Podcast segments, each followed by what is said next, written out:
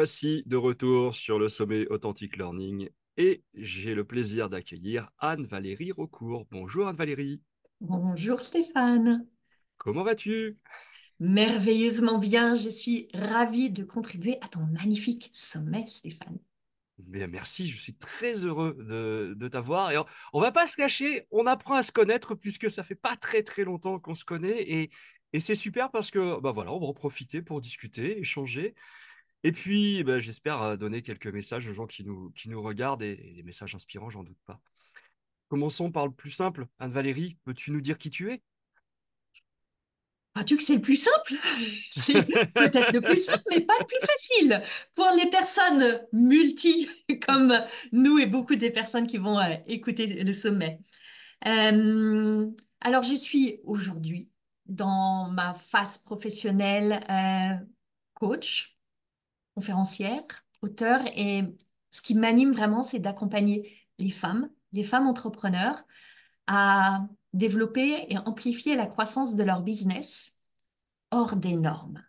Et je pense qu'on va reparler de ce, ces trois mots hors des normes parce que ça dit beaucoup.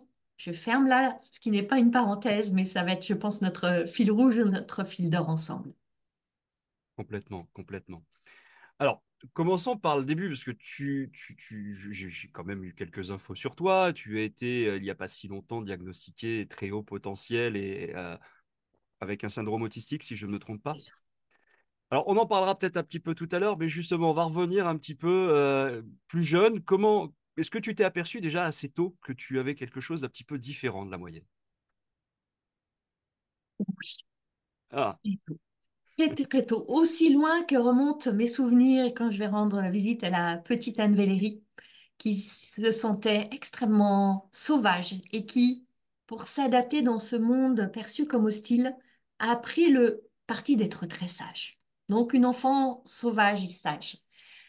Euh, je me sentais. J'avais, en fait, l'histoire que je me racontais, et je me la suis racontée longtemps, c'est qu'en fait, je venais d'une autre planète et que par erreur, j'aurais dû naître dans une famille sur cette autre planète et que par erreur, j'étais arrivée là. Et que c'était une grosse erreur, mais que bah, c'était mon devoir de m'adapter à cette erreur-là. C'était vraiment toute une narration que je me faisais.